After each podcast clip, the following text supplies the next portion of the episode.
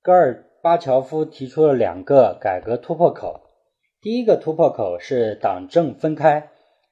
他认为以往的党政不分造成以党代政的严重后果，应把不属于党的那些权利和职能通通归还给国家机关和社会组织。因此，他重提十月革命时期“一切权利归苏维埃”的著名口号。而党的主要职能是保证对国家发展的极其重要问题的理论研究、研制改革的思想，并通过在群众中的组织工作，鼓励和激励他们，为我们整个多民族社会的向前发展指出正确的社会主义方向。党要通过民主机制合理配置干部，通过在国家机关和各个领域的共产党员贯彻执行党的政策方针。党的机关不能直接指挥国家机关和经济社会组织，所有党组织都应严格的在苏联宪法和苏联法律范围内活动，等等。如果不考虑党别因素，不难发现这些提法和我们党现在推进政治体制改革有相似之处。但苏共的问题在于，党发挥领导作用的传统方式被废弃了。新的领导方式却没有建立起来，这就引起很大的混乱。戈尔巴乔夫从总书记兼任最高苏维埃主席，再到由最高苏维埃主席选举为拥有全权、可以自行组阁的苏联总统，苏共政治局便在实际上被边缘化，失去了内外政策的决策权。到后来，苏共甚至对执政的基石军队都放弃了领导权。第比利斯事件之后，苏共做出了苏军非政治化、国家化的决定，并以法律形式将其固定下来。包括第一，在苏联实行多党制条件之下，苏军已不从属于某一政党，也不接受某一政党的指挥，仅隶属于苏联总统。第二。苏军中建立的军事政治机关隶属于军事首长，已不再是苏共的工作机关。第三，苏军的职责是抵御侵略、保卫祖国。苏军只有上述对外职能，没有对内职能，不得干预政党政治斗争、国内政治事务。这就与无产阶级专政的基本理论相悖。而苏军的非政治化，在实践上。使苏共失去了对军队的法定领导地位。苏共为什么在八一九事件中不堪一击，也就完全可以理解了。戈尔巴乔夫选择的第二个突破口是改革选举制度。苏共十九次代表会议提出要对传统的干部任命制和变相任命制进行改革，要放弃过去候选人由书记提名的老办法。强调各级选举要民主，保证候选人经过广泛讨论，保证实行竞争。其选举是保证真正忠于事业、有才华、受尊敬、享有崇高威望、有能力执行改革政策的人当选。在具体操作上，这一步骤主要表现在三个方面：第一，落实基层党组织的选举制，在选举党支部、党委会书记时。要广开言路，让全体党员都毫无例外地发表意见，提高书记对选出他们党员应承担的责任感。第二，以不记名投票的方式选举地方党组织书记，同时在党内仍遵守下级党委会执行上级决定的规定。第三，党的中央领导机构的组建也应进一步民主化。此外，还要给党的地方和基层组织以更多的自主权，扩大党员的民主权利，保证党员有最大可能参与制定、执行党的政策，参与建立党的机构，利用公开性为基本手段，加强对党的机关的监督等等。这时，已被免除莫斯科市委第一书记职务的叶利钦开始以激进改革者的形象出现。他主张选举应当是普遍的、公开的和无记名的，其中包括各州委、常委、政治局成员、中央书记直至总书记，都应当由全体党员来选举。党的周委机构要裁减二分之一或三分之二，党中央要裁减六分之五甚至十分之九，并取消各专业部。戈尔巴乔夫认为叶利钦这种极端的态度完全脱离实际，甚至别有用心。他针锋相对地强调，要反对一切假革命的脱离生活的口号，盲目冒进的过高要求，想一蹴而就改革一切的尝试。认为任何一种极端都是对我国的制度、对我国人民、对党、对我们的社会主义体制的不信任。戈尔巴乔夫作为一个改革者，他痛苦地面对着一切改革者都要碰到的尴尬局面：一方面，更加激进的破坏性的力量试图炸毁政权本身，从而达到夺取权力的目的；另一方面，既得利益者却认为改革侵犯了自己的特殊地位和利益，千方百计地阻碍改革，甚至准备必要时牺牲掉改革者本身。这种悲剧在苏联历史上已多次上演。此时，唯一能够确保改革成功的，就是改革家能以清醒的政治头脑和高度的政治智慧，始终掌控全局，并借助人民的力量完成改革事业。然而，戈尔巴乔夫显然不具备这种素质。这里必须谈到他的建立人道的民主的社会主义的政治改革旗帜，以及他提出的民主化和公开性两个口号。一九九零年二月，苏共二十八大通过的纲领性声明提出，政治改革的实质就是从集权官僚向人道的民主的社会主义社会过渡。这里所说的人道的民主的社会主义，显然不是科学社会主义。但长期以来实施恐怖镇压政策，人的基本权利得不到保证，人性被扭曲，已经成为了传统模式的致命伤。戈尔巴乔夫把人道、民主等概念作为改革的旗帜打出来，对期望自己的尊严受到维护。期望自己的人格得到别人尊重的普通党员和老百姓是有强大的号召力的。这也不是戈尔巴乔夫的发明，在一九六八年的布拉格之春之中，捷共就曾经提出一个极为相似的口号：具有人道面貌的社会主义。到后来，几乎所有社会主义国家一提到改革，则人道、民主等问题总会随之而出现。这显然与以往的社会主义模式忽视人本身、忽视老百姓的基本权利有关。但正如苏联部长会议第一副主席尼基金在一九九零年苏共中央二月全会上所指出的，我们的理想是人道的民主的社会主义。这是什么含义呢？草案中所描述的。是如此包罗万象，以至于他对任何现代社会，甚至不是以社会主义为发展方向的社会，也是正确的。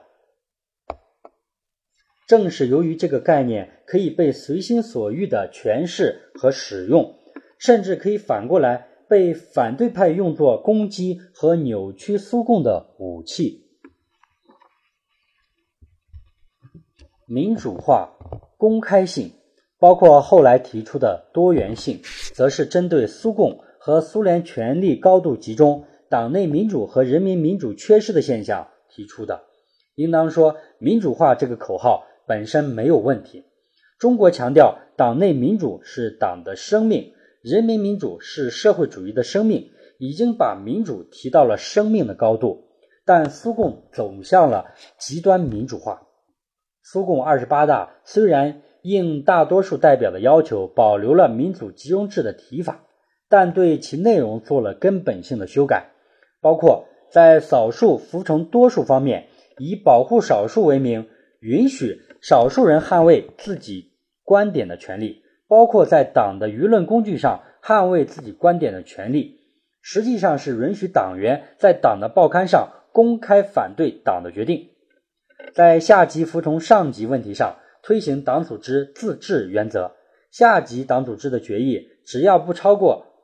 党纲和党章的范围，上级机构不得予以撤销。同时还规定，各加盟共和国共产党是独立的，在他们不同意中央政治局决议的情况下，有权不执行这一决议。这样就把党变成了一盘散沙。本来在民主基础上统一全党思想的措施，变成了瓦解党的工具。尤其在对待党内派别问题上，虽然不允许建立具有自己内部纪律的派别，但规定不限制共产党员在辩论过程中按纲领进行联合的权利，还规定党员可以搞横向组织活动，成立诸如党的俱乐部、理论研讨会、辩论中心。老党员委员会等形式的党员联合组织，这些组织的活动不受限制，这样苏共的分裂便不可避免，并且这种分裂是从中央开始的。到一九八九年，苏共已分为三大派和几小派。三大派包括以叶利钦为代表的激进派，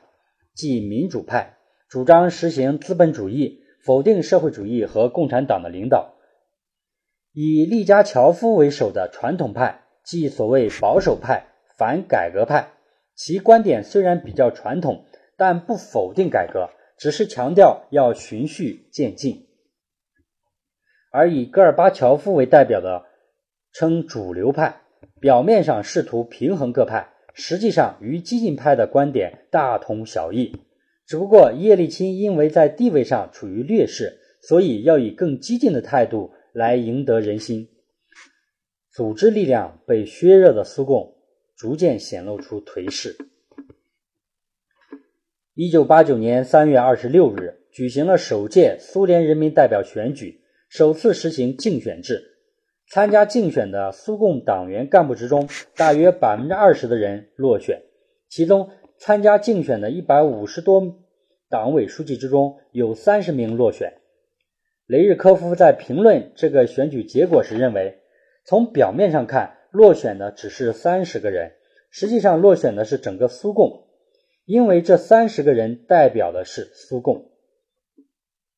后来，戈尔巴乔夫通过把自己变成全民总统来和苏共拉开距离，叶利钦则干脆从党内出走。也是因为他们看到，随着形势发展，党已经成为他们的包袱和障碍。同时，苏共联邦化也日益明显。随着党中央权力弱化，各加盟共和国要求按照联邦原则组建自己的党组织。一九八九年十二月，立陶宛党组织发生分裂，宣布成立独立的立陶宛共产党，揭开了苏共联邦化的序幕。到一九九零年，俄罗斯共产党成立，标志苏共联邦化的完成。这时，即便中苏共中央能做出重要决策，也难以得到各地共产党组织的一致赞同和执行。当形势已经非常明显的发展到关系党和国家生死存亡时，这个党无力制止戈氏的作为，戈氏也无力控制整个事态的发展。只能眼看着苏共和苏联走向四分五裂。